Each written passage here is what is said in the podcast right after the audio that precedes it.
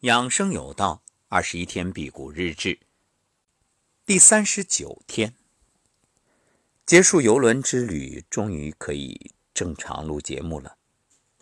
那么在游轮这几天的时间里，确实是经受了一番考验。什么考验？欲望的考验。你看，我们在辟谷的时候就给大家分享，你要战胜恐惧和欲望。战胜恐惧是。我不担心不吃东西身体会有什么不好的反应，恰恰相反，不吃身体通过细胞自噬反而越来越好，它是一个内部清理的过程。那降低欲望是我不被欲望拉扯，我对美食视而不见，如如不动。这个在辟谷期间我真的充分做到了，二十一天没有打破任何的戒律，呃，就是设定一个标准。或者说设定一个界限，只喝水，什么都不吃，真的是什么都不吃。这个前面分享的时候，伙伴们也都听到了。那做梦吃东西了，那都是噩梦，醒来心有余悸。幸好是梦，才如释重负。但是辟谷容易回谷难啊！你说我辟谷的时候，我可以设定一个门槛啊，不吃，不吃就是不吃，一口都不吃。但回谷的时候，你说是真正可以吃了，我是吃一口呢，我是吃两口呢，我是吃三口呢？很多朋友啊，都是一发而不可收，就有了第一口就有第二口，然后第三口、第四口、第五口，直吃到哇撑了，又开始后悔，就陷入无限的循环当中。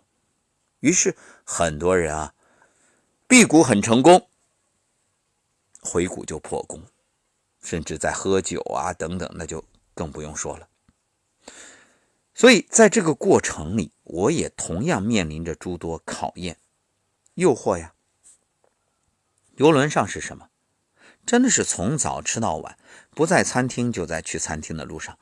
一个餐厅很多，你有不同的选择，自助餐啊，然后晚上呢还有套餐啊，啊，总而言之。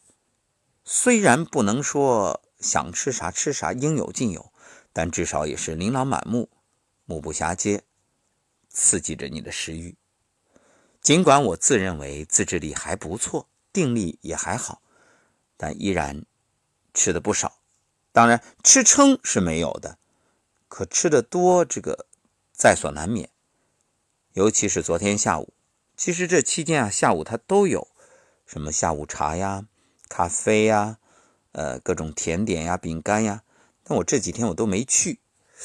想想我也不知道下午都在干嘛了。反正除了去各种陪父母的游戏，我就喜欢坐在房间的阳台上看大海、看落日，然后写东西。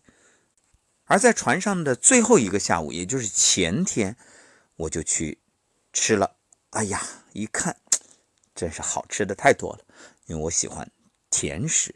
所以糕点蘸着巧克力酱，嗯，真好，好香啊，好甜啊。然后喝喝咖啡，咖啡是苦的，呃，又调剂一下，嗯，这口感真棒。那难免啊，这身体就增加了负担。不过很幸运，我刚刚称了体重，几乎没什么变化，因为我有一个法宝——益生菌。当然，在这里分享这个，并不是说让大家都有恃无恐啊！你有了益生菌，你就可以肆无忌惮地满足口腹之欲，不是的，你更应该谨慎啊！只是说呢，你要明白益生菌的重要意义和价值。所以今天啊，我的计划就是清，怎么清？今天一天通过只吃小米粥，然后山药粉、益生菌，让身体呢。休息一下，恢复一下。所以想要分享的一点很重要，那不要走极端。所以走极端就是，啊，我又胖了，那我这一次辟谷我要辟很久啊。人家说二十一天，那我辟他个七七四十九天，这个呢真没必要。不是说你经常辟就一定好，当然我也不能说不好。有一点就是因人而异，你要因时而异。因地而异，就是要根据环境，否则的话，你的亲人、父母、爱人、孩子可能要来找我了，啊，都是听了你的节目，你看现在搞的，就是不愿吃饭，这个我可担不起这种责任。所以我想说的是，你与其经常这样走极端，要么暴饮暴食，要么就彻底不吃，哎，不如采取一种断食，比如五加二，五天吃，两天不吃。而且你在回谷之后啊，也不是说我要一定等下一次再彻底辟谷，你完全可以，那我今天一天就不吃了，或者我今天、明天两天就清一清，这也是可以的。凡事呢，不拘形式。不拘泥于形式啊！我今天、明天两天，这样小米粥啊，呃，益生菌啊，加上山药粉，就是也回到刚刚回谷那个状态，我再体会和感受一下。当然，什么感受呢？也会及时的和各位来分享。好，这就是我辟谷第三十九天的分享，感谢您的收听，下期再会。